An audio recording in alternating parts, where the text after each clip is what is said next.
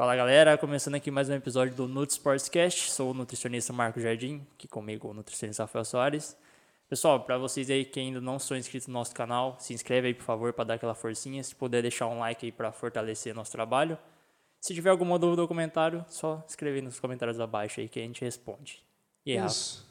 Vamos continuar a conversa aí, né? Mais uma vez com o nosso parceiro Vitor. Isso. E hoje a gente vai falar sobre o HIT, né? Que bastante gente tem, muitas pessoas têm dúvida, eu acredito.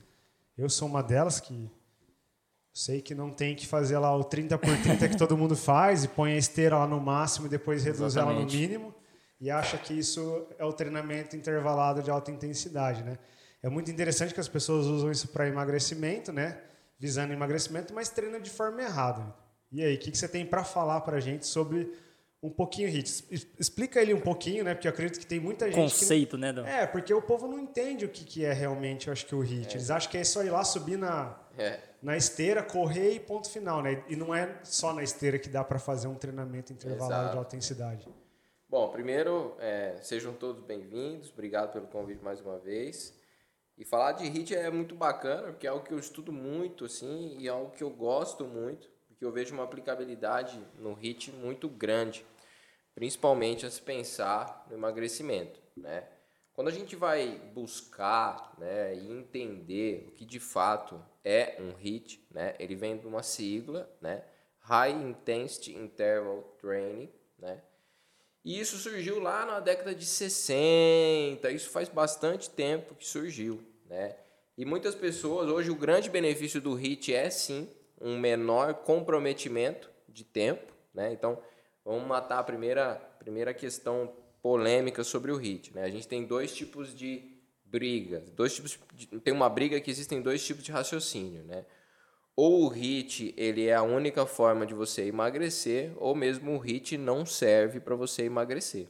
Quando a gente sabe, na verdade, que o HIIT é uma potente ferramenta para você emagrecer, tão bom quanto o exercício aeróbio contínuo e tradicional que as pessoas praticam, porém, ele exige de você 40% menos tempo.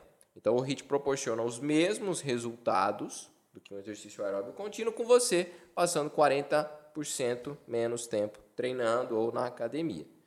O que, que é um HIIT? Né? Quando a gente fala em 30 por 30, 1 por 1, isso faz sentido. Sim. Mas isso, o sentido acaba mais ou menos ali. O que, que acontece? Para ser considerado um protocolo de alta intensidade, você tem que estar acima de 85% da sua capacidade aeróbica, a gente denomina como VO2 máximo, ou mesmo 85% da sua frequência cardíaca máxima. Né? O que, que normalmente as pessoas acabam fazendo? Acabam indo para a esteira e colocando uma velocidade que elas acham que é rápido para elas. Vamos supor 13 km por hora. E ela vai e fala: Eu tenho que fazer um teste, um, um sprint, né, um tiro máximo de 30 segundos, e eu vou ficar depois 30 segundos fora da esteira. E a velocidade disso, muitas vezes, ela é escolhida de forma aleatória. Então chega o Rafa aqui, liga a esteira e faz um treino a 13 km por hora. O Marco vai lá, também liga a esteira e faz um treino a 13 km por hora. Só que as pessoas precisam compreender que elas têm é, capacidade aeróbia diferente. Então seria bem incoerente você pensar em generalizar tudo isso. Então, quando você vai e faz um treino, por exemplo, numa velocidade aleatória que você escolheu, que você viu alguém fazendo, ou mesmo que o seu professor chegou e falou você vai fazer a 13 km por hora, isso é algo aleatório. Isso é algo que muitas vezes pode ser muito para você ou pouco. E o grande problema é que isso está longe de proporcionar bons resultados a se pensar no emagrecimento ou mesmo numa melhora da sua capacidade aeróbica, que o HIIT também promove. Então, quando a gente vai olhar para o HIIT, de fato, ele é caracterizado por um período de maior intensidade intercalado com um período de recuperação. Isso a gente chama, de relação esforço, sprint, pausa. Hoje o HIIT ele tem essa grande contribuição em termos de economia de tempo. Lá quando ele surgiu, foi exatamente o contrário. O que, que eles começaram a observar? que as pessoas tinham melhores respostas quando treinavam em intensidades mais altas, com mais velocidade. Só que essas pessoas não conseguiam permanecer muito tempo nessa velocidade, por uma questão, chega até a ser óbvia. Né? Se você está numa intensidade muito alta, você não vai conseguir permanecer muito tempo. E aí eles falaram: olha, vamos colocar uma pausa. Essa pausa existem duas formas. Existe uma pausa ativa, em que você vai estar em movimento, numa intensidade mais leve, ou mesmo uma pausa passiva, que você não vai fazer nada, você vai ficar fora da esteira ou parado. Feito essa pausa, você retoma para um novo período de maior intensidade. Então percebe que é um esforço intermitente. Sim. Aumenta essa intensidade, abaixa essa intensidade, aumenta essa intensidade, abaixa essa intensidade. Então, a principal característica do HIIT é um esforço intermitente. Mas quando você não tem um parâmetro para encontrar essa velocidade, acaba sendo só um esforço intermitente. Sim. E quando a gente vai olhar para os resultados, a gente tem na literatura já evidências que demonstram que você tem que permanecer um tempo durante o seu treino em alta intensidade para que repercussões metabólicas aconteçam e mesmo você tenha bons resultados. Que tempo é esse? Normalmente, depende um pouco do nível de treino do indivíduo, mas normalmente isso é em torno aí de 8 a 10 minutos acima de 85 a 90% da sua capacidade aeróbica, da sua frequência cardíaca máxima. E aí a grande dúvida é como que eu vou encontrar essa velocidade? Essa é a maior dúvida, né? Essa é a maior dúvida. E é algo que, quando você tem o conhecimento, você entende que é simples. Mas eu confesso que 95% das academias que eu já frequentei, eu não vi nada disso. Eu vi exatamente essa prescrição aleatória que não proporciona resultado e ainda pode proporcionar uma lesão. Ele, ah, por exemplo, só te cortar, desculpa. Aí no caso, os caras então eles acham que a pessoa corre naquela velocidade e põe aquela velocidade ponto. É Na isso. verdade, acho que meio que criaram uma padronização né, de, de esforço para todo mundo, e aí se a pessoa aguenta um determinado tempo, ela faz Exato, aquilo, e aquilo exato. ficou bem que padrão para todo mundo. só Porque aí você mata uma. Você, a- você perde uma variável que é muito importante. Não é impossível você melhorar a sua capacidade de treino dessa forma. Mas se torna improvável ao longo do tempo que isso aconteça, ou mesmo é muito simplista, é muito limitado. Porque muitas vezes correr é uma coisa, Sim.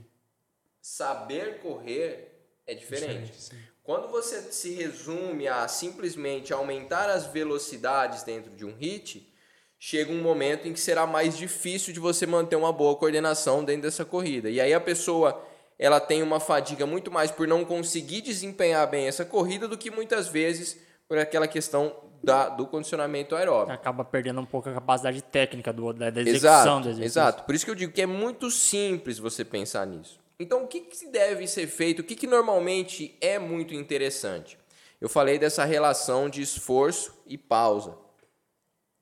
Normalmente, quando é uma pessoa que nunca fez um HIT, a gente inicia com uma relação de esforço e pausa de 1 para 2 ou de 1 para 3. Vamos traduzir isso. O que, que seria isso?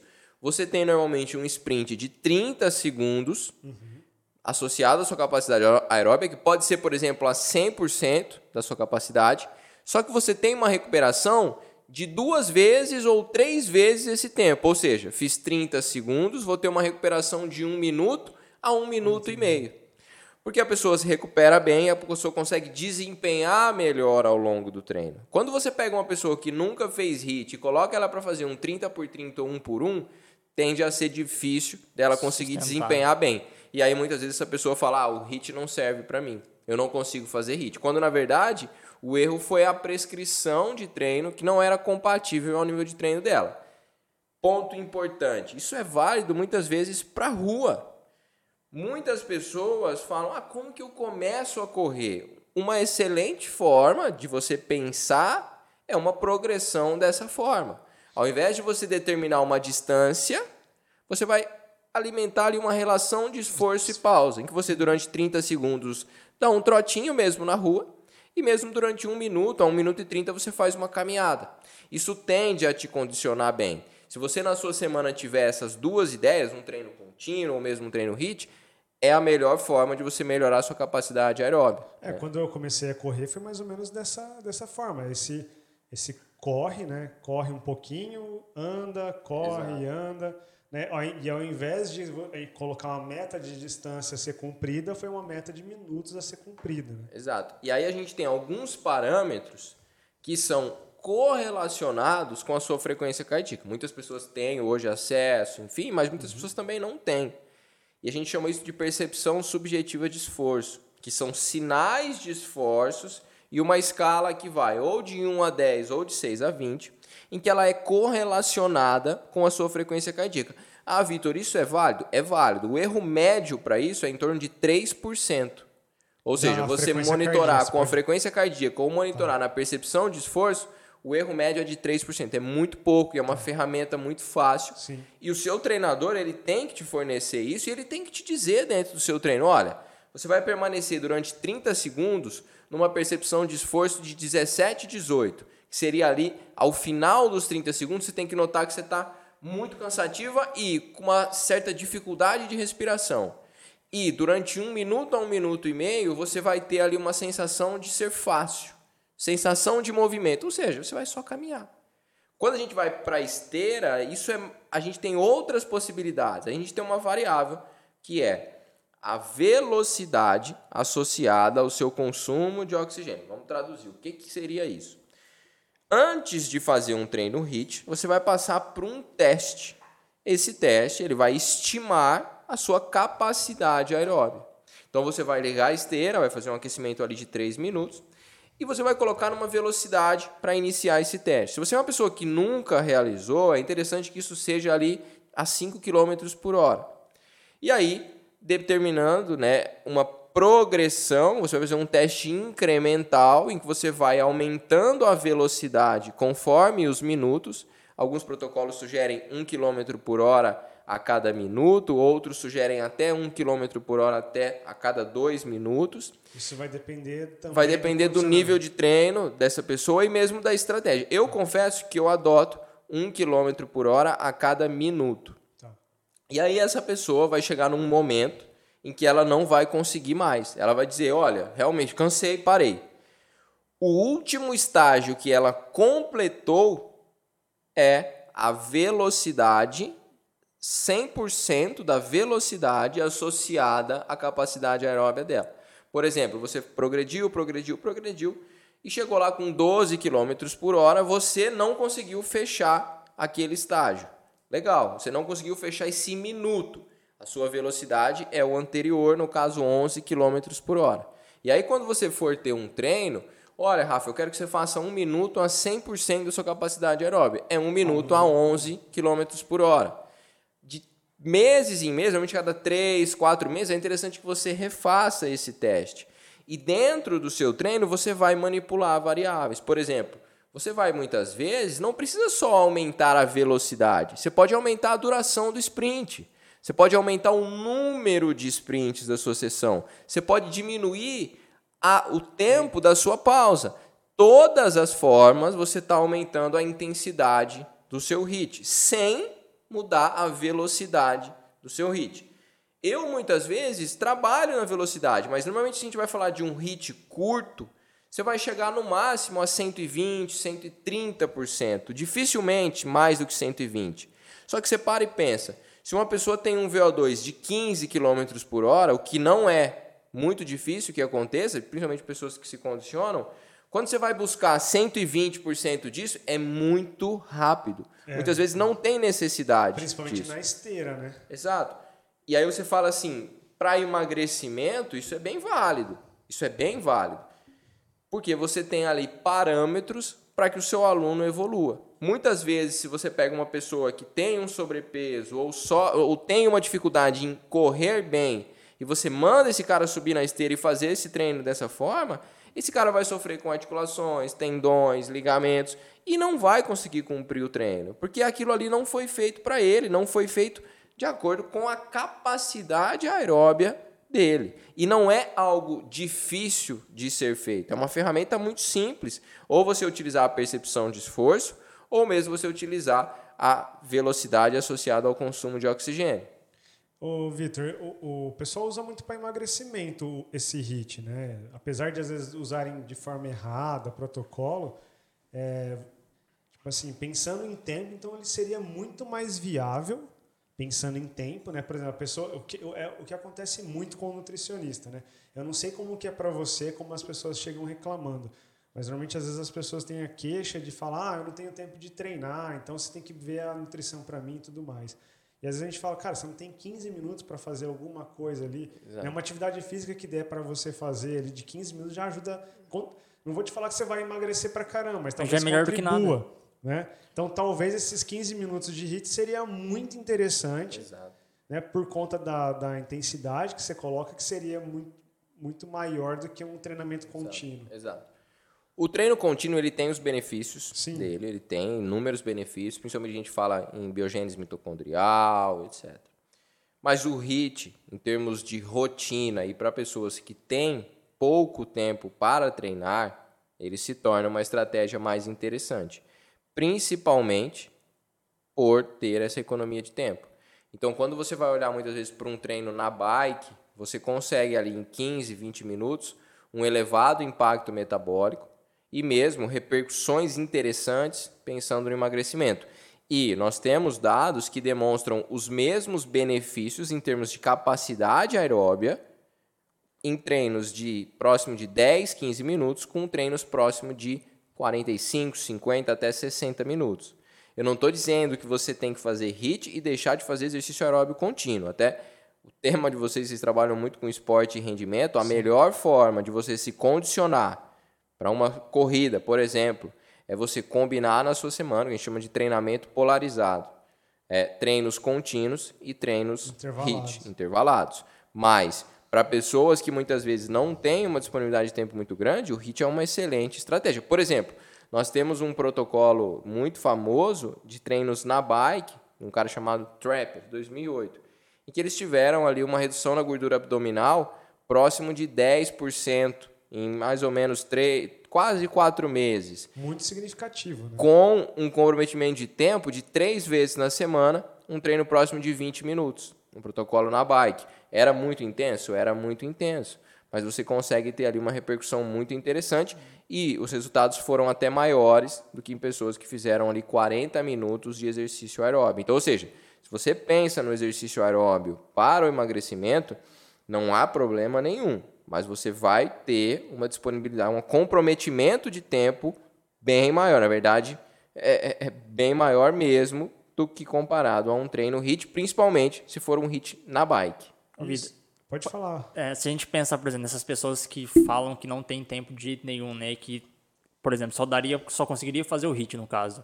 A prática do hit é, sem, nem, sem nenhuma pausa, assim, é sustentável no longo prazo ou há necessidade de fazer essa combinação com um exercício contínuo, por exemplo? Cara, se você pensar no emagrecimento, a melhor forma é você combinar o treino de musculação e o exercício aeróbio é, pensando numa maneira ideal, tanto o HIIT quanto o aeróbio contínuo, principalmente por essa questão de biogênese mitocondrial. Mas estou dizendo assim, o cenário perfeito. Tá. Eu não vejo tanto sentido, muitas vezes, numa pessoa que tem baixo comprometimento de tempo, em realizar esse exercício aeróbio contínuo. Uhum. Eu acho que o HIIT é uma estratégia interessante. Agora, se a pessoa pensa em fazer só o HIIT, ela tem que considerar ali outras formas de HIIT para proporcionar os resultados de emagrecimento tão bons quanto se ela fizesse musculação e HIIT. Por exemplo, existe um protocolo, né? A gente tem quatro grandes tipos de HIIT, né? Eu não vou entrar tanto nessa parte técnica, mas existem coisas novas surgindo do que eles chamam de HIIT multimodal. É um HIIT muito parecido com os protocolos até de CrossFit, em que você realiza um exercício de força, por exemplo, um leg press, um exercício acessório, que pode ser muitas vezes ou um swing ou mesmo um desenvolvimento, e um exercício metabólico, que pode ser muitas vezes uma corrida estacionária, um polichinelo ou um burpee. E normalmente isso é dado por tempo. Né? Você tem ali 4 para 6 repetições nesse leg press e a carga é pesada. Você tem ali entre 8 e 10 repetições num desenvolvimento e também é ajustado isso. E o tempo que sobrar, você vai fazer com esse exercício metabólico. E após esse tempo, normalmente você tem um intervalo ali entre 2, 2 minutos e meio. Então é uma forma que você tem ali um comprometimento de tempo baixo, você tem uma repercussão muito próxima a um treino de musculação, principalmente um treino em circuito. Então depende exatamente a forma que você vai. É um treino muito dinâmico, Entendi. mas ele precisa ser bem aplicado, porque não é simplesmente você ir lá no leg press e fazer ali 15 repetições, não. Porque vai ter que também é, mensurar o peso que a pessoa tem que pegar. Exato. Você vai ter, você vai ter que ter uma boa dificuldade momentânea de finalizar ali a quinta, sexta repetição. Então, ou seja, você vai precisar colocar peso. É interessante que essa pessoa seja treinada. O segundo exercício, o desenvolvimento, também é próximo de 10 repetições, ela tem que notar uma boa dificuldade. E o metabólico, ela vai fazer de forma all out, né? Ela vai fazer o maior número possível de repetições tempo. até completar um minuto de sprint. E aí ela tem uma recuperação, aí entra aquela relação de esforço-pausa entre 2 a 2 minutos e meio. Né? Normalmente ela faz 4, 5 voltas num circuito desse. Se ela conseguir isso entre 3, 4 vezes na semana, Ótimo, você para para pensar aí um comprometimento de 20 minutos isso, por dia. Isso pode ter aquilo que você falou, que é o descanso ativo e o passivo, Cara, ou não. Para esse protocolo, se torna mais interessante o descanso passivo, passivo. porque ele é mais próximo é, de uma ideia que existe muita fadiga periférica, ou uhum. seja, o músculo desse cara vai ser exigido tanto no leg press quanto no desenvolvimento. Sim. Então, muitas vezes, se você manter esse cara ativo durante o descanso, a performance dele dentro do treino vai diminuir. Entendi. E se a gente pensa muitas vezes, até um erro que as pessoas têm, ah, eu não posso parar durante o treino, eu tenho que ficar ofegante pensando em gasto calórico, gasto energético. Não é bem assim. Se você pensa em caloria, você tem que pensar em energia e pensar em trabalho.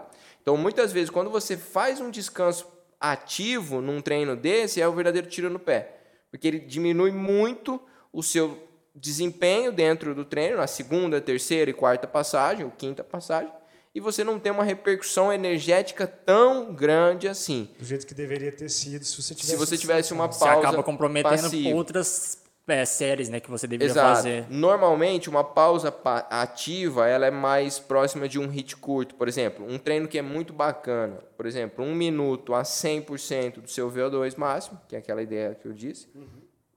Por um minuto, a 50% desse valor. Quantas séries eu vou realizar? Isso vai depender, normalmente, do que você faz na semana, né? Normalmente, um protocolo desse, né, a gente trabalha entre em torno de 15 a 20 séries. Né? Você pega aí um tempo, né, vai chegar no máximo a 40 minutos. Ah, por que, que você falou que era tão curto e agora está próximo de 40 minutos? Porque percebe que a intensidade não é tão grande. Comparado a treinos ao out, em que você pedala muitas vezes, você vai para a bike e vai pedalar durante 20, 30 segundos e você tem que literalmente falhar esse pedal e aí você tem uma recuperação de 3 minutos. A intensidade é muito alta, a repercussão é muito grande e você não precisa de tanto tempo. Sim. Então, existem diferentes tipos de HIT, né? Para as pessoas compreenderem que não é simplesmente aquela ideia da esteira, né? Ela é boa, é ótima, mas também você precisa ali compreender que você vai gastar entre 20 e 30 minutos de exercício aeróbico. Até eu não sei se faz parte aí do, do HIT, mas também o povo gosta muito de tirar foto lá na esteira e falar, ah, eu estou fazendo o protocolo Tabata. Tabata. É, cara, isso é um... Hum. Isso é, isso, aí, é, isso é então, isso eu já discuti uma vez. Eu, isso é complicado. É que eu te falei, assim, eu, eu entendo, vamos eu entendo lá. pouco, Porém, o protocolo Tabata é para medir isso. 160%. Vamos, vamos entender, vamos entender. É isso, né, uma coisa é uma. Isso, exato. O que, que acontece? Em Aí mil na... fala que faz protocolo. Fala, cara, se você fizer Ó, 10 tiros a 160% é um monstro, cara. Você não é faz, um ninja. Não faz, não faz. É um, é um teste de esforço, na cara, verdade. Cara, o que, que acontece? Esse protocolo é de 1996, um japonês chamado Izumi Tabata. O protocolo original ele consiste a normalmente é, ser, é, vamos supor, vai, 170% do seu VO2 máximo, um protocolo na bike, com esforços de 20 segundos a 170%, por recuperação de 10 segundos. Normalmente, é, o protocolo original vem aí entre 4 e 6, muitas vezes chegando até próximo de 8, tá? Mas eles relatam no protocolo né? repetições, ou seja, é um treino de 4 minutos, né? É que, é que eu lembro quando eu dei uma leve lida sobre esse protocolo, eles queriam chegar a 10, mas ninguém conseguia Não chega, chegar. não chega. Normalmente é um protocolo de 8, né? Porque aí você tem aí 4 minutos de esforço. E ele, o que, que ele comparou no estudo original? Se isso seria, proporcionaria o mesmo resultado do que você fazer uma hora de exercício na bike, pensando na capacidade aeróbia. Sim, ele concluiu que sim. Por que, que a gente fala que o protocolo Tabata não tem fundamento para o emagrecimento? Porque ele simplesmente não mediu o emagrecimento no Ele não estudo. sabe se não isso existe, não existe, não existe. E aí eu vou chegar num outro ponto já já. Então, assim, o protocolo Tabata original é realizado dessa forma. O protocolo deve ser realizado na bike.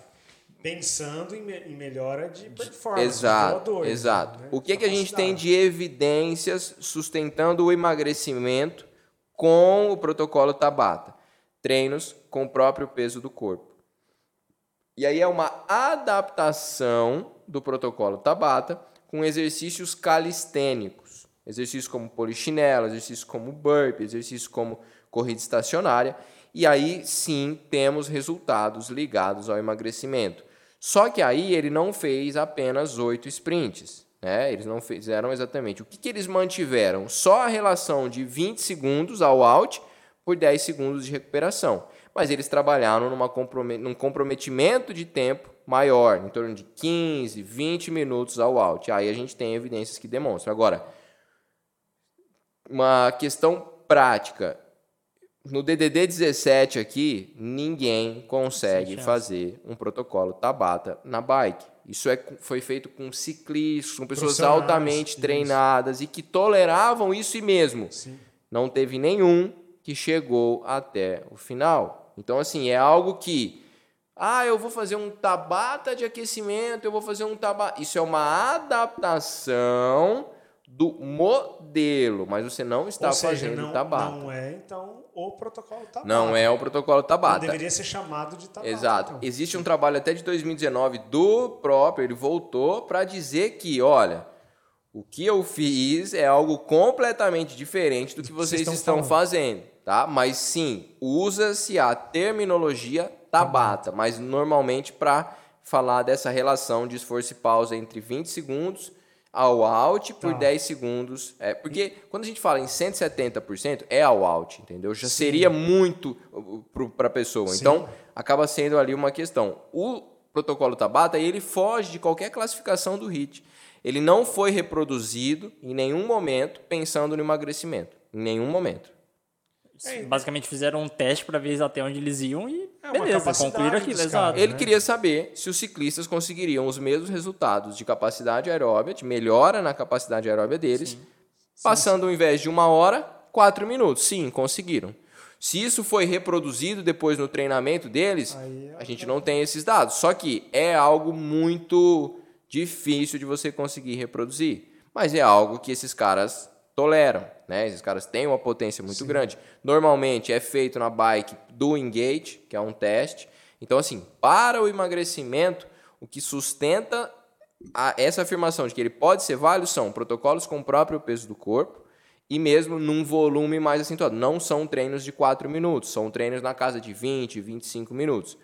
Temos estudos com pessoas altamente treinadas fazendo isso e emagrecendo? Não, não temos. Mas pode ser bem interessante se você pensar numa pessoa que está treinando em casa ou mesmo não quer ir para academia no seu dia de exercício aeróbio. Porque é um treino muito dinâmico. É um treino que ela pode escolher os exercícios. A gente tem resultados até de treinos com essas características de HIIT, envolvendo exercícios calistênicos, envolvendo muitas vezes agachamento e flexão, com resultados iguais ao de pessoas que passaram uma hora na academia, fazendo 30 minutos de exercício aeróbio e aquele clássico treininho lá de seis exercícios, em que a pessoa não tem uma intensidade de esforço tão grande. Sim, temos esses resultados. O Home HIIT, né, que eles chamam, proporcionou, tem um estudo bem bacana de 2018 que mostrou resultados ali de mulheres que perderam, massa, perderam gordura e conseguiram aumentar a massa muscular, e os resultados foram até maiores do que mulheres que foram para a academia e passaram uma hora treinando. Esses caras passaram aí 20 minutos. E pensando em questão de esforço, lesão e tudo mais, Vitor, porque o que acontece? Tem gente que treina, basicamente, quer fazer o HIIT também todos os dias. Isso é viável? Isso tem que ser encaixado no treinamento? Por exemplo, Cara, isso afeta muito a articulação, porque vamos pensar na corrida. Vamos sair um pouquinho, vamos tentar ir para a esteira, porque todo mundo gosta da esteira, né? Acho que o povo usa muito esteira. Isso pode implicar em articulação? Como que funciona isso? Cara, é, por mais que você fale assim, olha, é, as pessoas vão estar correndo em maior velocidade, o impacto é maior. Mas esse cara não vai correr muito tempo em alta velocidade. Então a gente não tem uma é, o hit como mais lesivo, Uhum. tá? Com relação a treinar hit todos os dias, depende muito como é o seu hit. Nós temos estudos que demonstram que quando você faz um hit até a exaustão, por três dias consecutivos, a sua imunidade ela vai lá no pé. Em contrapartida, nós temos protocolos de HIIT, muitas vezes com o próprio peso do corpo, muito parecidos com esses que eu citei, que você em 24 horas depois você está bem recuperado, sendo até uma pessoa iniciante. Então depende muito do quanto você vai desempenhar esse HIIT e de como é feito esse HIIT. Eu não né? vejo sentido em você realizar HIIT em dias eh, consecutivos, por exemplo, três, quatro, cinco dias consecutivos. Eu acho bem interessante você pensar, vamos falar do emagrecimento, entre uma e duas sessões de HIIT na semana. E os outros dias você vai treinar a musculação, tá? E bem bacana isso. Ah, Vitor, eu quero fazer um HIIT na semana, eu quero fazer um treino contínuo. Ótimo, é uma outra possibilidade. Muitas vezes deixar esse treino contínuo para o final de semana, em que você tem uma disponibilidade de tempo maior, e se você gostar disso, então é bem bacana a gente pensar nessas perspectivas. E se, e se a pessoa, no caso, não tiver, por exemplo, tempo realmente para ir na, na academia, nem para ir na academia? Ela pode realizar um HIIT com o próprio peso do corpo na casa dela, com exercícios calistênicos, que vão proporcionar resultados bem Vai ser aquela história de mudar o estímulo do próprio hit pra não ficar uma coisa assim muito maçante também, digamos assim. Tipo, um dia ela faz um hit. Eu acho É. que, eu, que eu não deixei bem claro para ele. Por exemplo, se a pessoa quer fazer na, na esteira, ela só tem aqueles 15 minutos para fazer na esteira. Se ela não tem condição de fazer lá o treino na musculação, ela só quer fazer o HIIT. Aí isso seria também, basicamente, duas, três vezes na semana, não passar disso. Cara, se, se ela ajustar o volume, ela pode fazer todos os dias. Mas Entendi. eu acho mais interessante ela fazer dois treinos de HIIT, três treinos de HIIT, e fazer a musculação com 15, 20 minutos. Ah, É, entendi. sim. entendi. Porque você consegue Sim, muitas sim. vezes ter uma musculação. E aí você vai priorizar exercícios multiarticulares Tá. Sim. para que possibilite também uma economia de tempo. Entendi. né? Eu não vejo tanto sentido em fazer só, Só HIIT. na sua Sendo que semana de treino. Sendo que ao existe- mesmo tempo. Exato, É, porque exato. se de qualquer forma ela vai na academia, ela tem condição de correr na esteira. ela Exato, ter- ela exato, pode realizar um treino de musculação. Vitor, tem algum estudo que comparou hit com aeróbio contínuo que viu alguma superioridade em alguma das duas modalidades significativas que se a gente pudesse pontuar alguma coisa assim, um ponto positivo de um ou de outro, tirando a economia de tempo que a gente já citou. Cara, existem alguns estudos, tá? Mas quando a gente vai olhar para nível de evidência, a gente tem o maior nível de evidência em meta-análise, né? Que é quando você compila os melhores estudos ali, você agrupa os melhores estudos e faz uma análise estatística e define exatamente. Porque a gente precisa controlar muito bem esses estudos, né? E principalmente de HIT. Existe muito comércio no HIT, muitos cursos É, eu de fiz essa pergunta pensando É. aqui comigo porque existem muitos defensores Exato, de que é- exato, exato. Pessoas bom, que vendem curso de Exato. HIT e aí muitas vezes tornam essa verdade absoluta.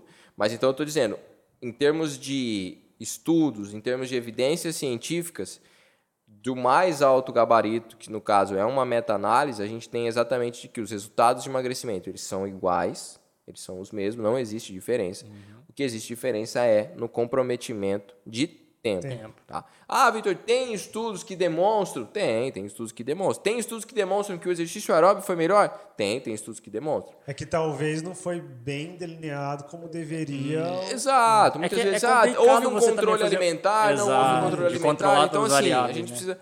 Eu acho que o bom disso é que a gente tem as duas perspectivas. Sim. Porque tem pessoas que gostam de um treino contínuo. Eu, particularmente, gosto muitas vezes de correr.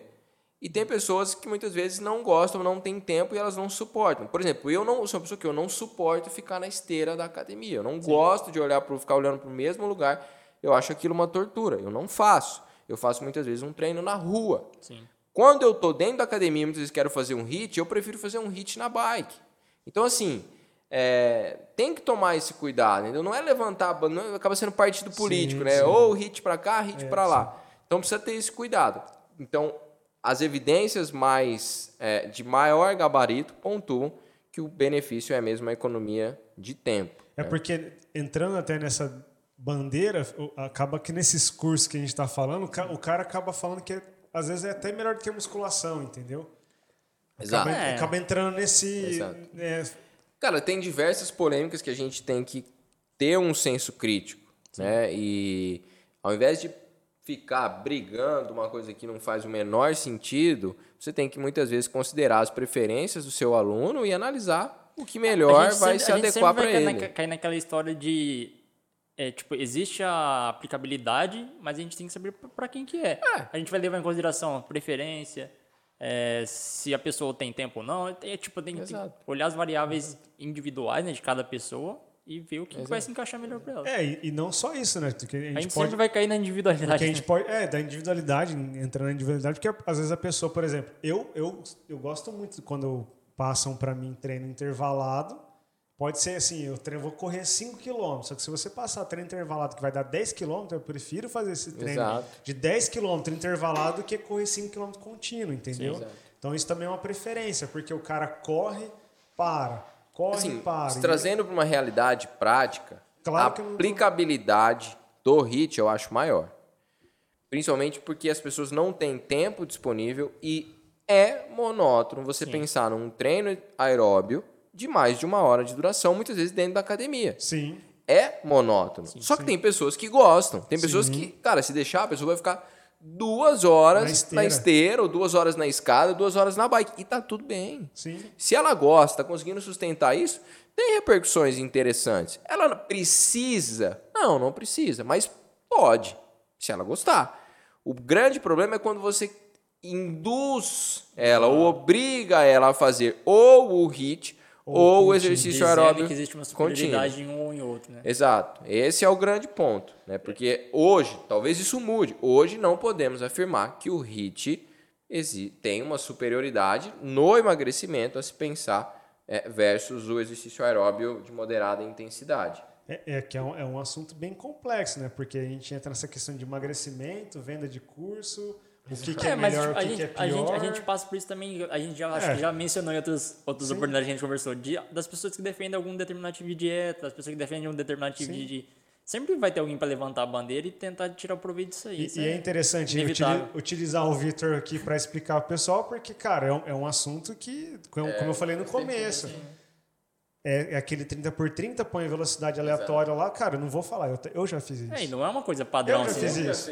Sim. Eu, eu já fui lá, coloquei, diminuí, coloquei, diminuí. Eu... Fiz do O grande problema disso, e às vezes fala assim, ah, você está fazendo papel de chato, etc. O grande problema disso é que se torna bem difícil de você conseguir completar aquele treino.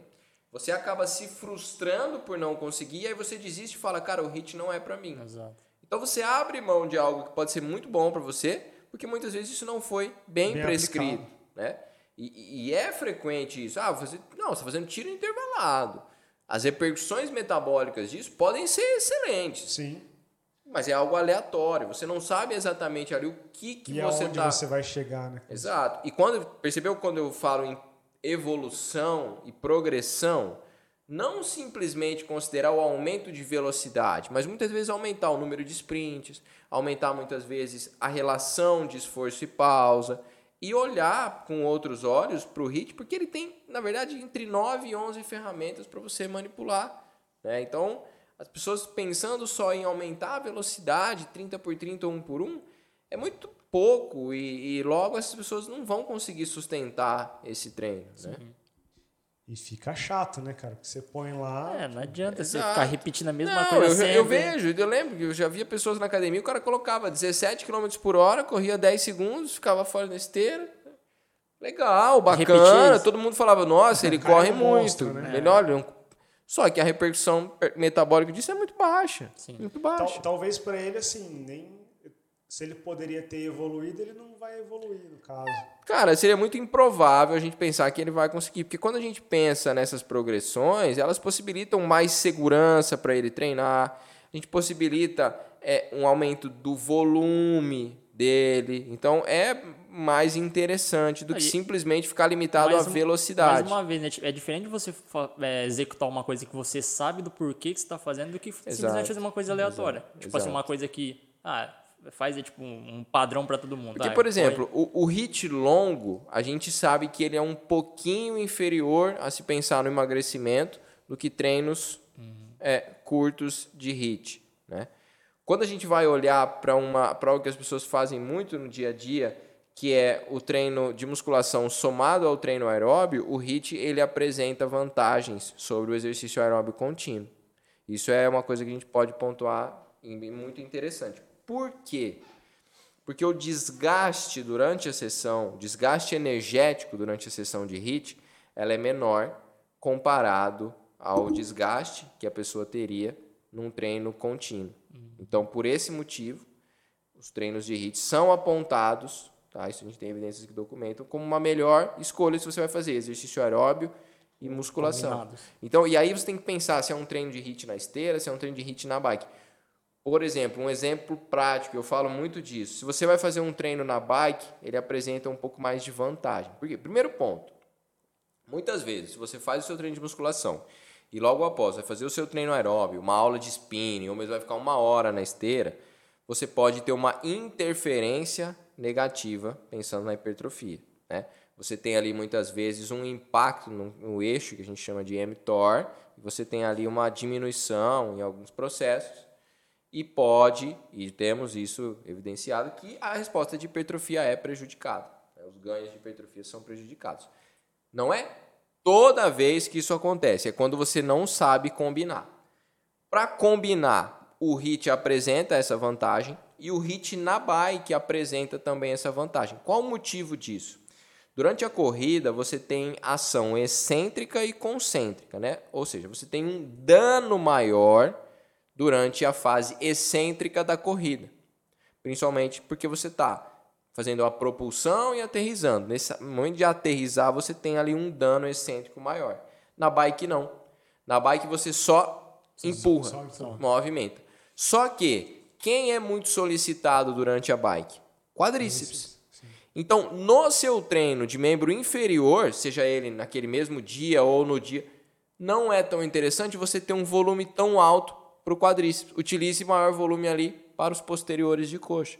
Porque a bike já vai solicitar já bastante, bastante dele. estimulado. Então, percebe que o ajuste é fino e desde a escolha você vai fazer na esteira ou na bike muda muito. Então, por isso que a gente fala que precisa olhar para esses detalhes para que muitas vezes a gente brinca, né? Fala, água demais mata a planta. Sim, né? exato. Então, muitas vezes pode prejudicar um objetivo principalmente relacionado à hipertrofia. E pensando no emagrecimento, ao meu ver, prejudica. Por quê? Se você pensa no emagrecimento, eu desconheço alguém que queira ter flacidez durante esse processo. Então, quando você tem ali um bom estímulo da hipertrofia dentro do processo de emagrecimento, você vai alcançar a famosa que a gente gosta bastante, que é a definição muscular.